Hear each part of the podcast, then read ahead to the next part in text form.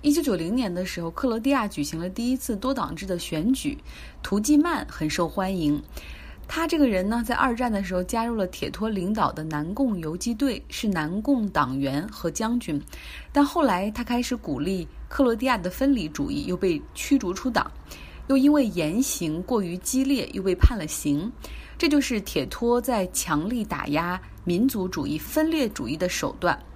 所以在《邮报》驻南斯拉夫记者的回忆录中，他是这样写到的：“他说，谁也搞不清楚图季曼是如何从共产主义者变成了狭隘的民族主义者的。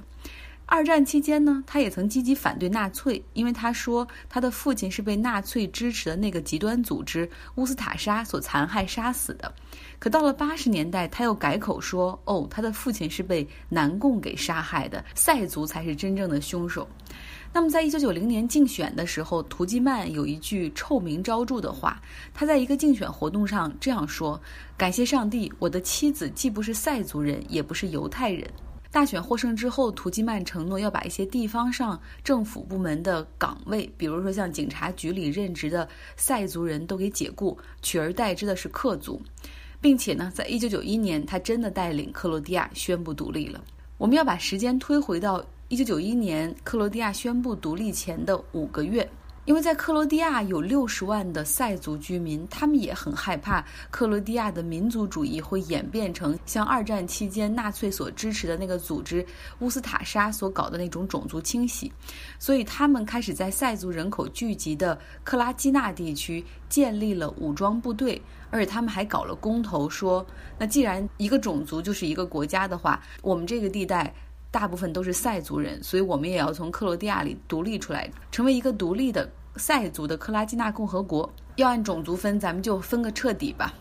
因为塞族的武装势力比较大，最鼎盛的时期，他们占据着克罗地亚国土面积的三分之一。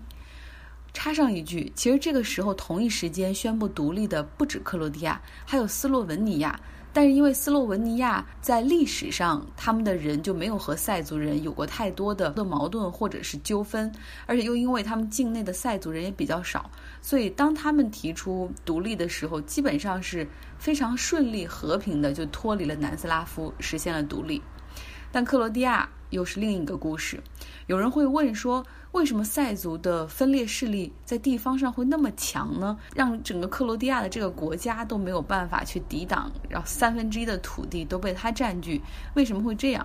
因为大家要想一下，当时南斯拉夫是一个联邦制的国家，所以很多像。军事权力都在南斯拉夫的联邦权的层面，而像克罗地亚等等其他的几个共和国，他们更多的，比如说有经济的自主权，但是在外交和军事上都是南斯拉夫来实行统一的管理，所以说他们的军事本来就会比较弱一点。不过好在在准备独立之前，这个克罗地亚已经开始自己在筹备军队，并且从境外的一些其他地方在。搞一些军火，但相比整个南斯拉夫，也就是掌握在塞尔维亚手里的那部分的军事权力的话，那个是完全的正规军，经历过战争的考验的。但是克罗地亚相比之下，就战争的战斗力就没有那么强。而且呢，事实上要注意，说是塞族的。地区上的武装，但实际上他们是训练有素的正规军，背后是有塞尔维亚的支持的。这个所谓的克拉基纳共和国的领导人巴比奇，在和平年代的时候，他是个牙医，后来呢开始从政。他很年轻，最早呢是克罗地亚共和国里面塞族聚集区的国会代表。当整个民族主义兴起了之后，他开始参与筹划了这个克拉基纳塞族共和国。在一九九零年时候，他开始频繁的去贝尔格莱德与塞尔维亚的总统米洛舍维奇会面，随着巴比奇和米洛舍维奇他们的往来加深，那整个克拉基纳地区也是从一开始塞族民兵的抵抗，变成了装备先进、训练有素的正规军队。所以这个时候，终于轮到了这个我们国家的老朋友米洛舍维奇出场了。这个南斯拉夫内战的头号战犯，在我们国家深得同情。可能有很多人受了误导，认为他是顽强的共产主义者，是被西方霸权给推翻了。后来押他去海牙受审判的时候，在拘押的时候死亡了。国内很多人还坚信说，一定是美国为首的西方国家下毒杀死了他，要阻止他在庭上为自己申冤，啊，阻止他得到公正的审判等等。对此，我只能说，在信息如此发达的今天，其实你只需要稍微动动手指，就能够不用翻墙找到历史的真相。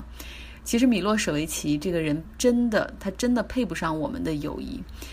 呃，我知道也很多人会说，呃，有一个逻辑是敌人的敌人就是我们的朋友。他既然是美国的敌人，那他就是我们的朋友。我想说，他是美国的敌人，因为他有反人类的罪行。美国人一开始并不把他当成敌人。所以说，如果你陷入了这种逻辑，也许很难被说服。但我希望你保持一个开放的心态，去接受更多的信息，然后再下定论。有一本书叫做《南斯拉夫凋零》，这本书里作者说，论巴尔干历史上留下的影响，铁托也比不上米洛舍维奇。在一九八七年，米洛舍维奇曾经写过一个备忘录，他说。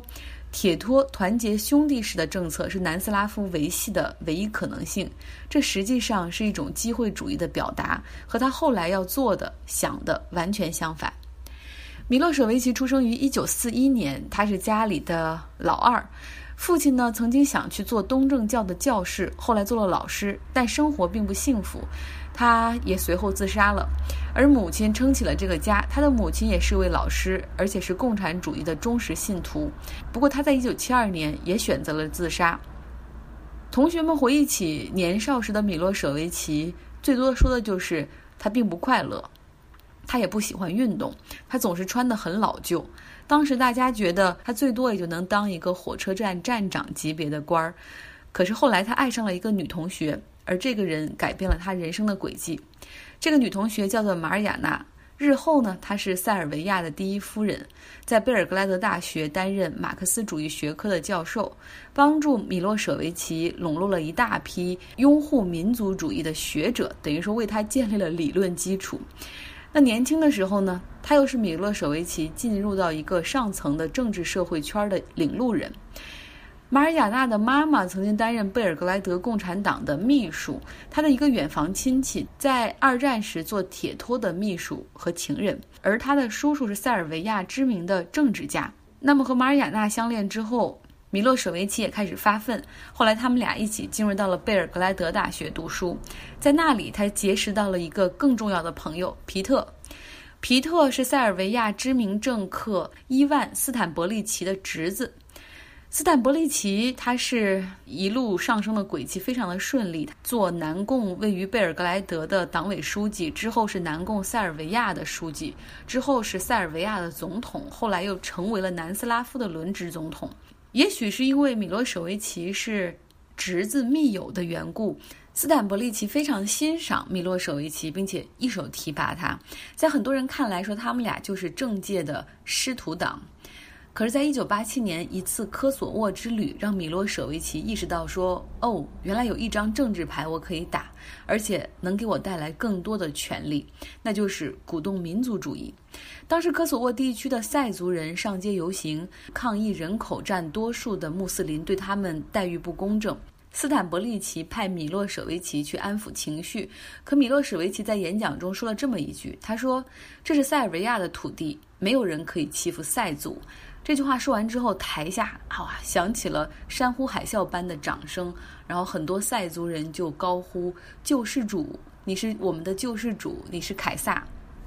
他这种强硬的表态，也让斯坦伯利奇那种和稀泥似的希望能够让民族主义淡化的那种声明失去了民心。所以，简单的说吧，米洛舍维奇的导师没过多久就宣布辞职了。这个时候呢，打着大塞尔维亚旗帜的米洛舍维奇，他在一九八九年的时候竞选成功，当选了塞尔维亚总统。也许是巧合，也许是故意选在那一天。就职典礼的当天呢，正逢塞族抵抗奥斯曼土耳其入侵六百周年的纪念日。当时哈，南斯拉夫这个联邦里面其他几个共和国的总统也都在现场见证观礼。那米洛舍维奇在这个典礼上，他这样说：“他说，塞族人从来没有侵略过，也没有占领过其他人的土地，但是我们总是被不幸的卷入战争，比如两次世界大战。我们只是希望能够寻求国家独立。我希望巴尔干半岛上不再有任何战争，但当然，塞族的权利也不容任何践踏。想必当时其他几个共和国和自治省的领导人听了之后，背后发凉。”那当时国际环境也在发生变化，苏联解体，社会主义阵营分崩离析。米洛舍维奇呢，他也把南共的塞尔维亚党改造成为了塞尔维亚社会党。这个时候，他需要的是支持率，需要的是选票。于是，他就放出了那只被铁托关在笼子里的野兽。我手头有三本